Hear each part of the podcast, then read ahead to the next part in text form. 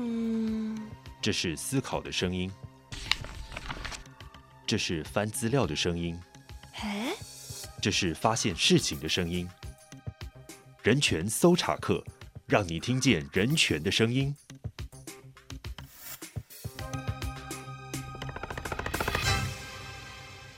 里是人权搜查课，我是搜查员景。台湾呢有一家万秀洗衣店，它洗到国际知名，光 IG 就有六十七点一万的粉丝去关注。到底为什么一家洗衣店可以风靡到国内外哦？今天我们就在人权搜查课当中呢，要来好好的揭秘一下。很开心呢，邀请到万秀洗衣店的万秀孙张瑞夫，我们来好好来审问你一下，顺便谈谈一下老议题，来跟大家打声招呼吧。Hello，大家好，我是万秀洗衣店的瑞夫。那最近大家比较常叫我叫万秀的孙子，也就是刚刚提到的万秀孙。万秀，万秀洗衣店，万秀是万跟万吉跟秀儿，我阿公跟我阿妈。哦，所以这个洗衣店就是结合了两个人的名字嘛。对，其实蛮浪漫的，对不对？其实真的还蛮浪漫的。阿公是嘴硬说那没有啦，就只是想一起一起扶持这样而已。所以其实万秀的这个。现在已经变成一个 IP 了嘛？那可是以那个 IG 啊，当初爆红到底他是 PO 了什么，然后红成这个样子？哦、但我们都是 PO 一些合法跟正面的东西。我们没有，我们没有 PO 十八禁的东西。对，就是呃，其实当初这样子，我在我家，然后看到阿公阿妈他们，其实呃时代变了嘛，所以其实洗衣服人变少，嗯、他们的很多朋友们也慢慢的不在了，就很无聊。那我就发现到，其实洗衣店有非常非常多的衣服，可能放了十几二十年。很可惜，但他其实蛮好的。欸，到底为什么啊？到底为什么大家都 喜欢把衣服送洗了之后就放？哎、欸，其实还不止我们家哎、欸。欸、对，因为其实很多很多原因啊，可能有人过世了，哦、然后有人搬家了，甚至说像最近天气比较冷啊，或者是呃换季的时候，把衣服放到洗衣店去洗，洗完之后呢，哎、欸，太热了，又过了一整个夏天跟春天，他又买新的了。哦，对，这其实非常非常多的原因，对。所以家里就有很多的带领的衣物，对不对？对，或者是根本他就是请他来拿，他也不愿意付钱不来拿的，其实蛮多的。对，那所以就用这些无人领取的衣服啊，然后来做一点不一样的变化。其实就是透过呃阿光妈，因为他们其实是所谓老人家嘛，对。那把这些大家认为说老衣服放到老人家身上，我想说，如果呃大家会觉得这样子的东西，它是一个很新的。是很好看的。嗯、那其实透过老，它可以翻转很多概念。其实，在老人家身上看到，反而是可以让年轻人去学习的地方。就这个衣服很有价值，那为什么放了那么久没有人发现？我想要提醒大家去关注这样的事情。那也一方面让阿公阿妈可以跟我有点话讲，至少不用趴在那里无聊。所以平常在那个万秀红了之前呢、啊，他除了顾洗衣店之外，绝大多数的时间都是在等待吗？对啊，其实，在乡下开店就是这样。如果没有人。来找你，他就是在那边无聊发呆。但我觉得好是好在我阿公阿妈他们至少有这家店开着，他们有事情做，会动脑，嗯、然后会继续洗衣服，会跟别人互动，人家也会来问他们问题，让他们的老化相对就没有那么的快。哦，也是。那其实啊，我觉得。因为我们大家现在年轻一辈嘛，他可能看到万秀洗衣店的第一个想法是说，哇，这是一个 IG，然后大家都会问你很多，说是不是？哎，这真的是一家店吗？还是说这只是一个概念，然后变成一个粉砖那种那感觉？超多人这样问的，特别是我每次去演讲，你知道吗？嗯，就是一定会有人问说：“哎、欸，不好意思，请问你们真的是一家店吗？”我说：“对，我们在后里啊，我还以为是一个台北的品牌。”我说：“真的，你们打万秀洗衣店真的可以找到哦。”大家都觉得：“哎、欸，这也是一种歧视，为什么厉害的东西都一定要在台北呢？” 哎、欸，对我们台中也是蛮好的啊。对啊。一定要为台中人自己也来一口气。对，好，那为什么会有万秀洗衣店的这件事情？其实一方面也是说，你从中国回到台湾之后，你觉得，哎，突然被疫情打乱了一些行程嘛？那这一块可以告诉我们分享一下吗？其实我本来是要给自己自己一个 gap year 去旅行，然后因为我很喜欢到四处去看看，嗯，对，我本来计划是到南美洲去，结果因为疫情的关系，我就说我很幸运，我在我家。然后意外的发现阿公阿妈这种，居然白天趴在那边的样貌。其实如果今天没有疫情的话，我可能还是以为说他们还是很很热情啊。因为每次我回家，阿公阿妈跟我就是讲不完的话嘛，然后阿妈还会有一种叫做阿妈觉得你饿，他就无止境的煮饭，拜托三四天他当然可以毛起来煮啊，对对啊，所以其实不会看到这个样貌。可是这一次我在家待非常非常的久，所以就看到这些不一样的的画面，就看到说，其实呃店虽然还在经营着，可是他们的很多朋友、很多客人，其实跟他们一样都是老人家。对，那有些老人家他们就可能过世了，有些失智了。那有些可能就慢慢的不见了，但也影响了他们的生活环境跟生活圈。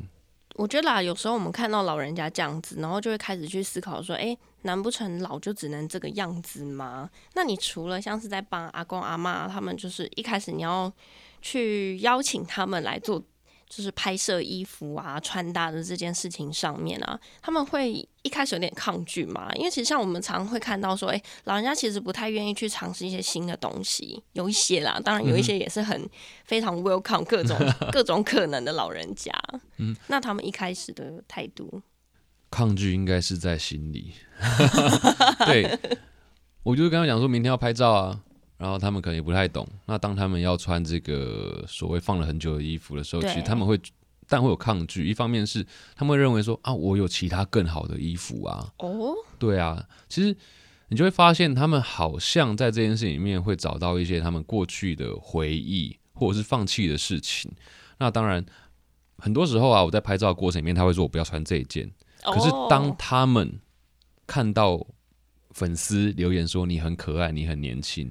有发生一件很有趣的事。嗯，某一次媒体来访问，本来有一件衣服，阿公怎样都不穿，死都不穿，但他还是穿了啦。他是觉得说这个不要再气特他的情哎，你知道吗？就是花衬衫。结果呢，哎、欸，穿完之后，粉丝说看起来很年轻。就媒体访问他说，我很喜欢这一套，哦，因为我年轻了三十岁。哦，然后，所以其实很多事情是 他们认为说我不能这样做，是因为他们没有得到肯定或支持。当他们做了之后，他们发现哦，原来我可以这样做，他们就会觉得这是一件对的。所以其实我想都一样啦。所以他们会不会有一种心情是说，我好像到了几岁的时候，什么事情就不能做了？我觉得会啊，因为像我在找他们出去，像刚才讲我要看电影啊，或者说要不要出去玩，他们会说一定笑脸郎的代志。少年郎对，可是阿英勾站嘛，写看电影啊，对啊，所以到底是为什么我们要？给他们一个限制，说你好像几岁做什么样的事情很奇怪。对对，这其实是不应该的事情啊，我觉得。嗯，那其实从一开始有点抗拒啊，到他现在会主动跟你们去分享说：“哎，我想要穿这件，我觉得还有一件那个另外一件比较好嘛的那种穿搭的那种加入的参与讨论的过程吗？”嗯，会啦，因为阿公阿嬷他们以前也是很珍惜衣服，会有其实阿嬷也买了不少衣服，阿公都会。笑他不是笑他，会念他，应该说念他。阿妈阿妈都会偷偷的说：“今天马西瓜，今天马西瓜。”阿公会说买很多啊。以前啊，年轻的时候大家都很很流行很时髦嘛，所以他们有时候会觉得说：“哎、欸，我自己有哪一件，可是可能很久没有穿了。”其实这就是勾起他们回忆的一部分。嗯，那阿公也会有他的原则啊，就我要呃浅浅色就要配深色，你不能全部浅色什么。其实在这个过程里面，你就会发现到他们其实。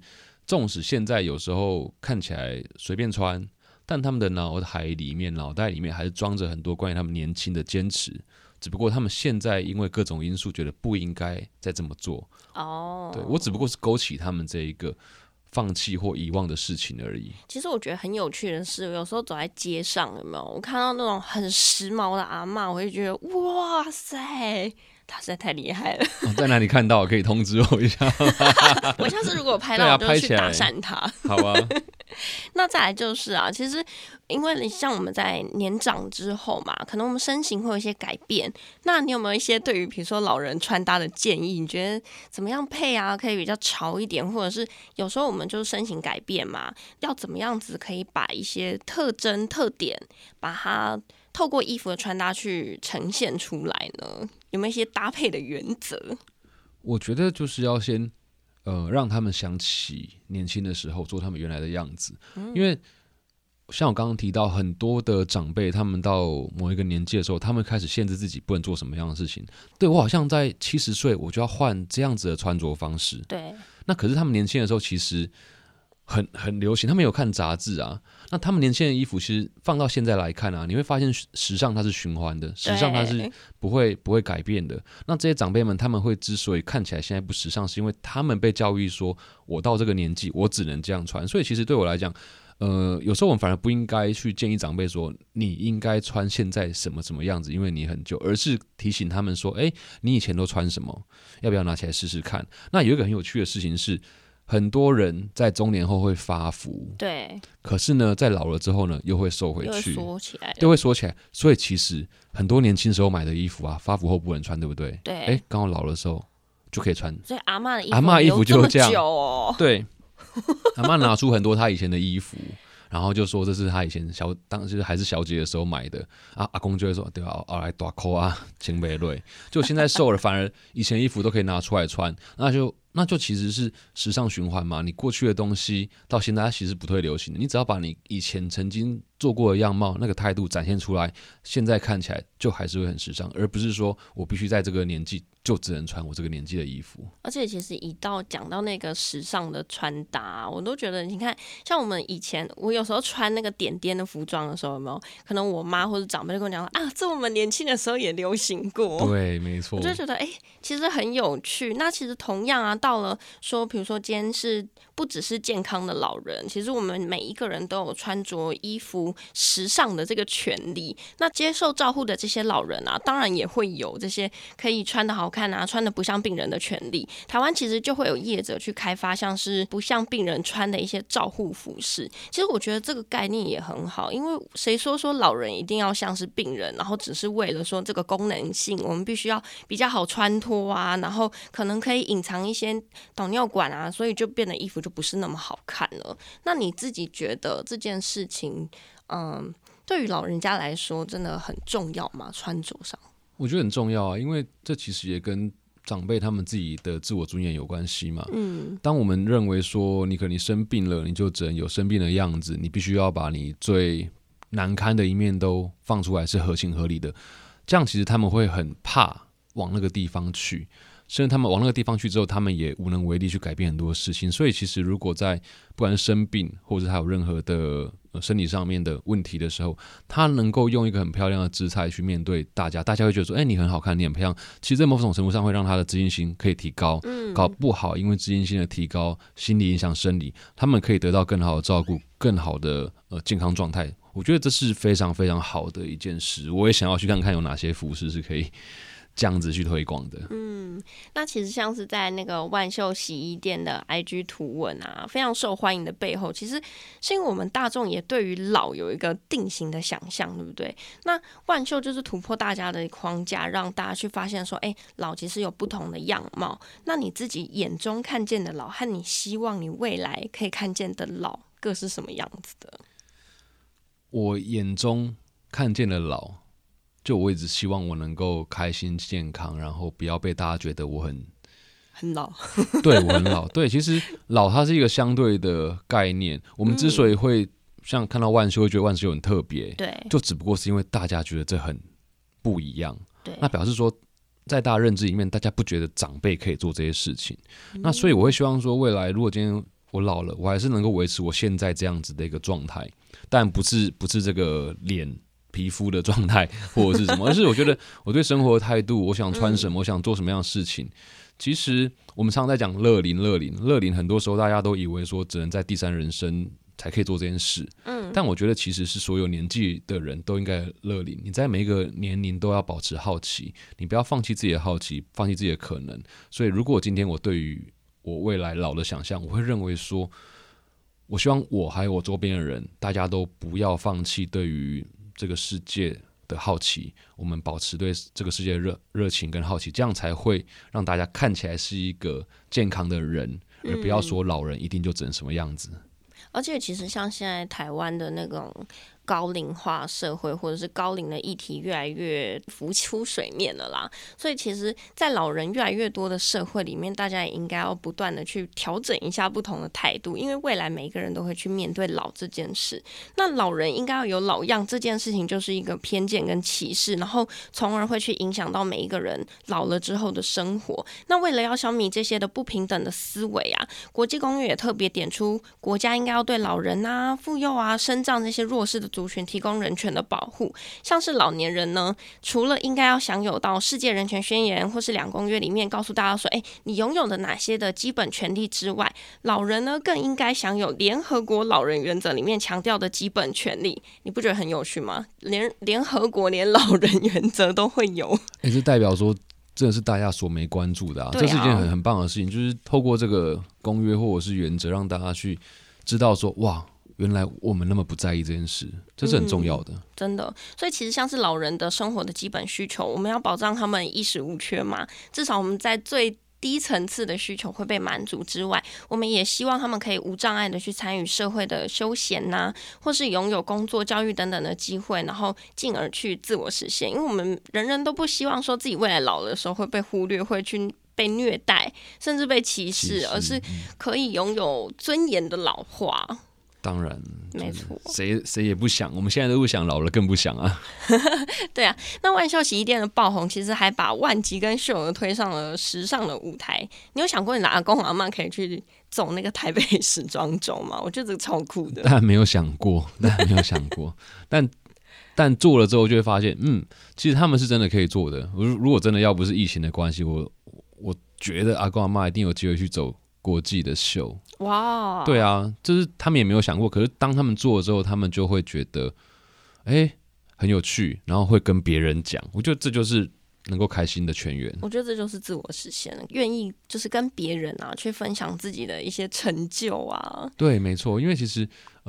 就是你刚才讲到自我实现，我觉得是超棒的一个词，因为很多长辈他们到某个年纪之后，其实他们会转变，是因为他们失去了存在感。嗯，他们可能没办法教自己的小孩你要做什么样的事情，他们可能在他们工作的上面退休了，他们没有办法在工作上得到存在感，所以他们会不知道怎么样去实现自我价值，那可能会产生口角啊或者什么的。那其实透过不同的尝试去做新的东西，就像阿公阿妈去走这个。红毯，他没有想过，可是反而是一种意料之外的自我认同，也是一种自我实现，就会让他们对于自己的价值不一样，还会跟别人讲，搞不好可以因为这样子去影响别人去做一些他们原来觉得我不能做的事情。那一开始他们知道他们要参加台北时装周的时候，他们会问你什么吗？还是说什么是台北时装周？会这样子吗？他们很奇妙的事情是，好像觉得。他们都知道这是什么哇、嗯！其实某种程度上，我觉得长辈他们都会觉得，我不要让你发现我不懂，有没有？就算是他们，那你会故意戳破他吗？呃，有时候会，有时候不会，那会看状况，这是很微妙的事情。有时候你戳破他，并不是为了要打败他，而是为了让他看见更多的东西。对，有时候戳破是一种互动啦。嗯，对啊。那个时候阿公还说：“我要不要给你丢啊，给你啊。”他一直认为这些事情都比洗衣服还轻松。哦，哎，这个想法很特别哎。因为他说每次洗衣服那个责任之大，我把那个洗衣机盖上之后，我都不知道不知道出来会怎么样。如果洗坏了，我就要赔钱呢。那走路就只是这样走过去走回来，啊，又不会发生什么事情。啊，他有想过他可能身上穿的也是别人的衣服吗？他没有想过，他没有想过，对。反正他觉得那都不会影响到什么。嗯，其实我们在那个联合国老人原则里面就有提出来啦，就是说我们有五个要点，应该说是我们要去帮助老人家可以去独立、去参与、去照顾、去自我实现跟拥有尊严。那其实我们刚刚一直讲到了这个自我实现，就是在强调说老年人可以去充分发挥自己潜力的机会。其实每一个人都。年轻过，他每个老人都年轻过，他们也希望说，哎，未来自己在凋零的这个过程当中，他还有一些力气或者是自信去做一些人生的理想啊，跟抱负啊，或者是有一些有些人就会觉得说嘛，我今天退休了之后，我决定想要去做什么事情。对，我觉得这个这个心情其实也有一点，就是在他满足了各种基本需求之后，他也去做一些自我的实现、满足啊，自我的实现。那其实这些也都是我们希望在嗯、呃、公约的精神当中去教给他们的。那所以其实社会应该要尽可能去协助大家有一个自我实现的可能，同时让长辈有能力去做、去表现、去完成一些事情。我其实觉得从你的身上就是一个。觉得可以看见对于老人人权的实践，当然你可能在做的时候你不会这么觉得啊。对啊，因为毕竟不会有人想说我现在就是人权的实践者。但很很多的时候，就在生活中，你做一切事情，它其实都是可以帮助很多的事情，只不过你不知道这件事情有那么的特别。对，就像好比如说，我们常常会在就是在这些访谈过程当中去告诉大家说，哎，其实这件事情贴合到了一些公约的什么样子的内容，然后大家都不会发现说自己原来就是在实践路上。对啊。那再来就是，其实不止去了时装周啊。万秀洗衣店也还有一个很有趣的合作，竟然是跟果陀剧场。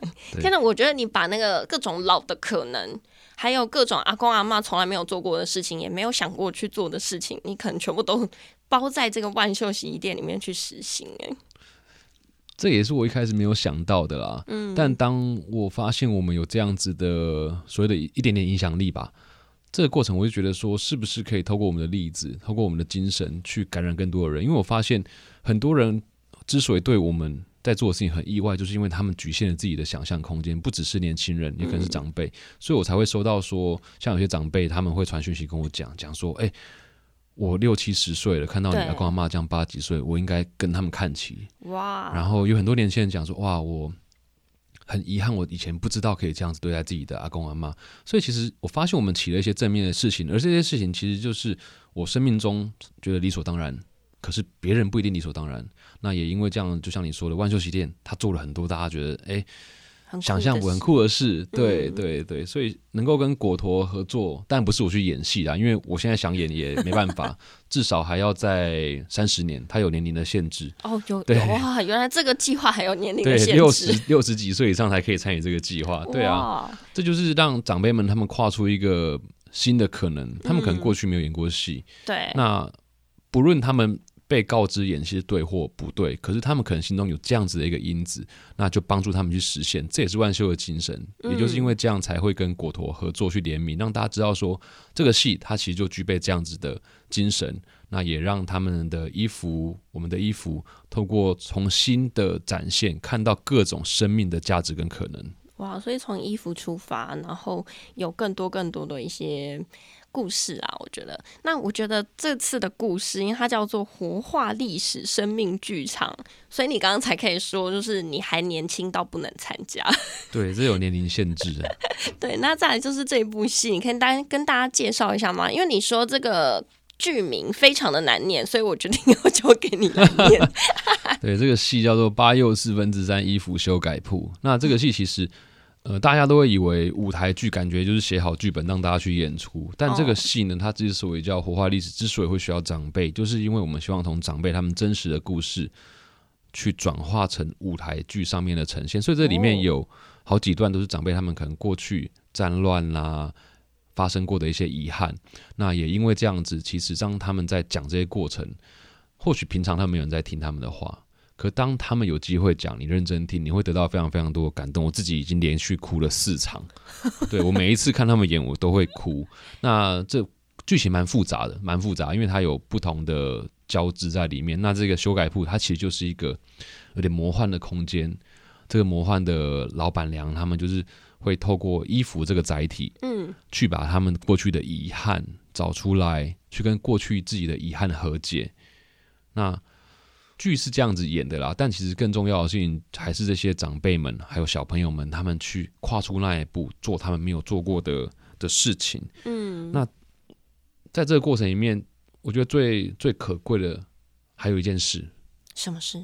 就是呃，所有的团队，因为我们都很年轻嘛，对，对，就是我们你你也是吧？对啊，对，对，我们都很年轻，对对，对，对。那在这个过程里面，我们为了这些长辈他们能够在台上演出，其实又有很多安全的措施，对，会想说他们不会累，会不会考量到他们的移动的距离？嗯，其实一群长辈被一群年轻人呵护这个过程，他有很多的对话，很多的交集。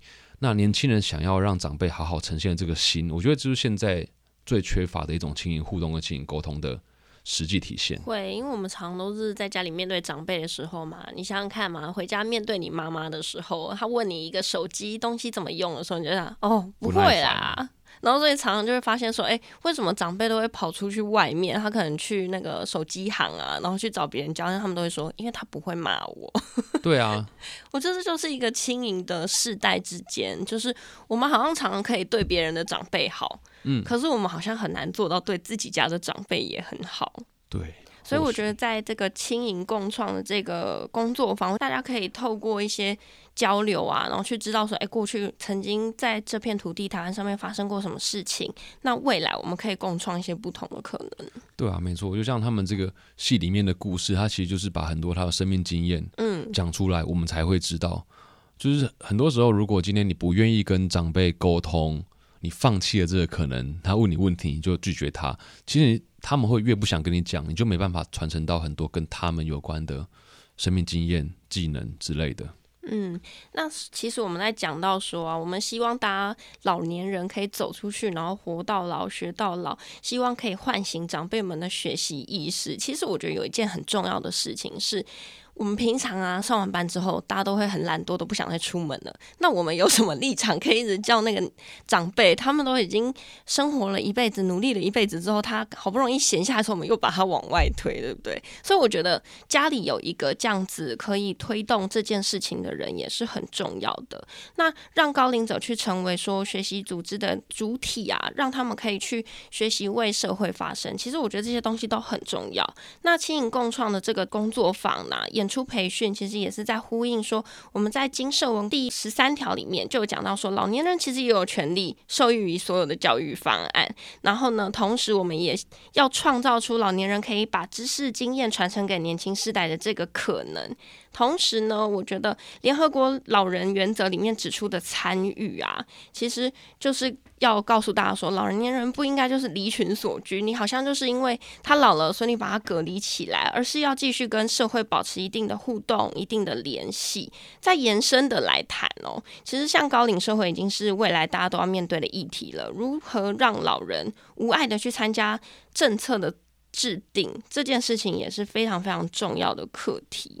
那再来就是啦，其实我想跟你聊的是说，照片里面、影片里面，我们都看得出来，就是万秀之间的非常和乐融融。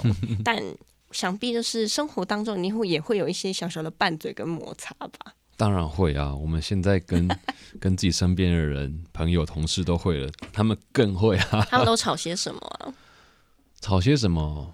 哎、欸，说真的，你要严格说起来。还真不知道他们吵些什么，就这些芝麻蒜皮的事情，比如说啊，太晚回来，出去太久，哎、欸，到现在还回，要公司去送衣服嘛，但是六点吃饭，他硬要送到六点半才回来。哎、欸，然后阿公去了哪里？对，那其实阿公就去可能去泡茶聊天。其实他们出门就是一种让他们呃比较不会无聊的一种生活方式。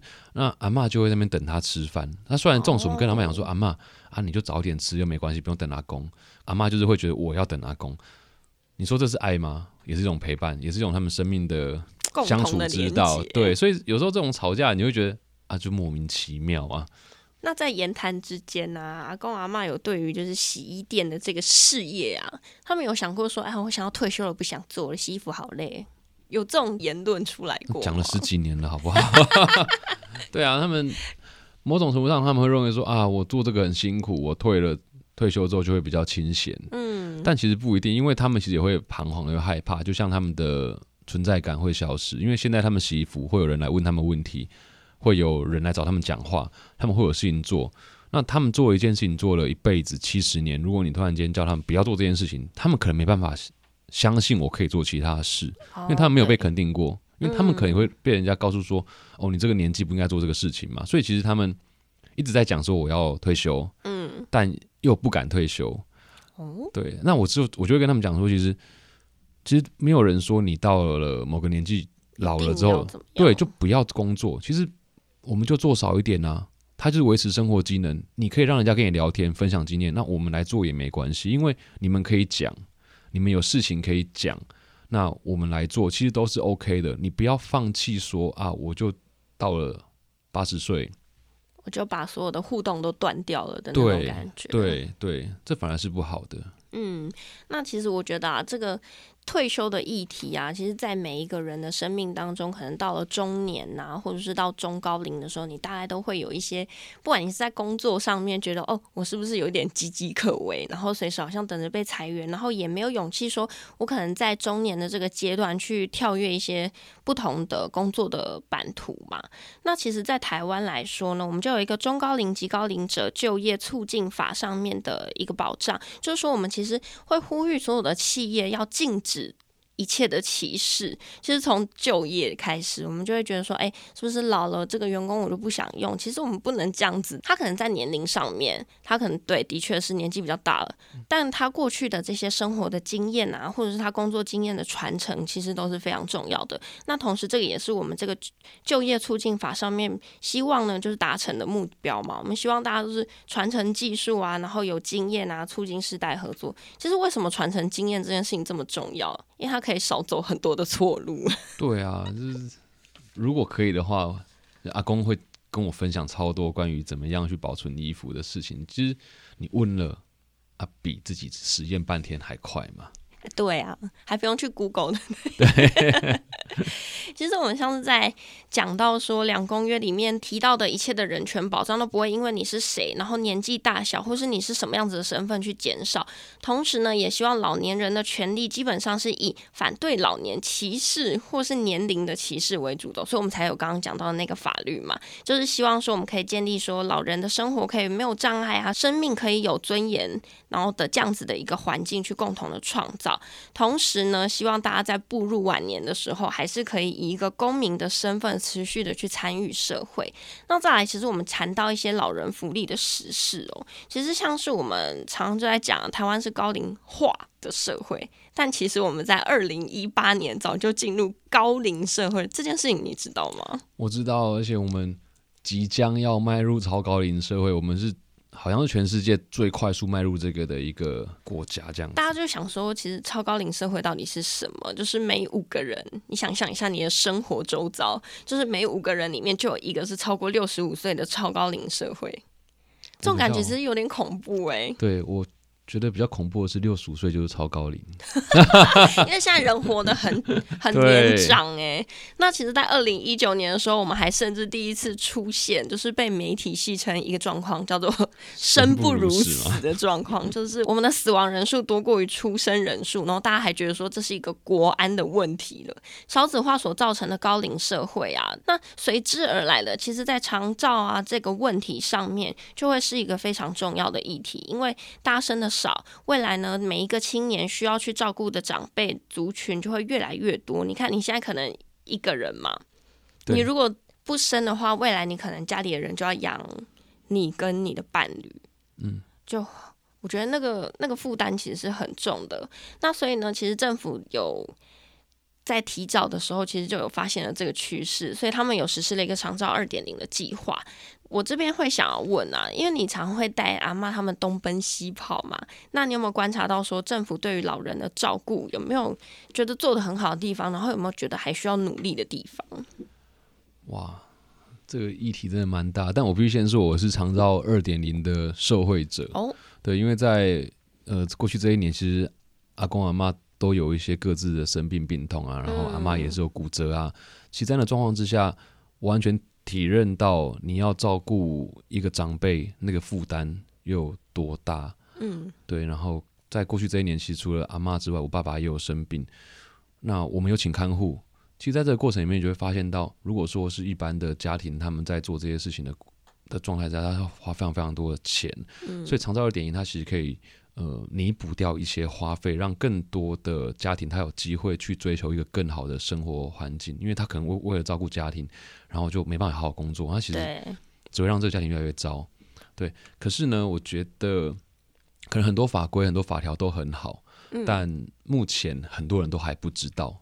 哦，对，因为当我我是我自己是受惠者嘛，所以当我讲到说我们家有长照二点零的过程，其实很多人就会问说那是什么样的东西？嗯，所以我觉得其实。政府他做了非常非常多，对像呃中高龄就业方案啊，然后还有各种的补助啊、长照啊，其实都做的很多。只不过还没有做到让很多人知道，但我想这个节目，如果你先听的话，你就可以先去找一下什么叫长照热点里。对对 对，我觉得这个就是一个很好的的体现啦。对，当然我就是希望，如果能够让更多的人知道，让长辈他们知道说他们可以做什么，我觉得这才是最关键的。嗯，然后其实另外提到老的另外一个议题，就是不能不去关注说失智这件事情。其实，在台湾的社会，其实也越来越多了啦。那以台湾失智症协会推估，在民国一百二十年的时候，每一百个台湾人就有两个是失智者。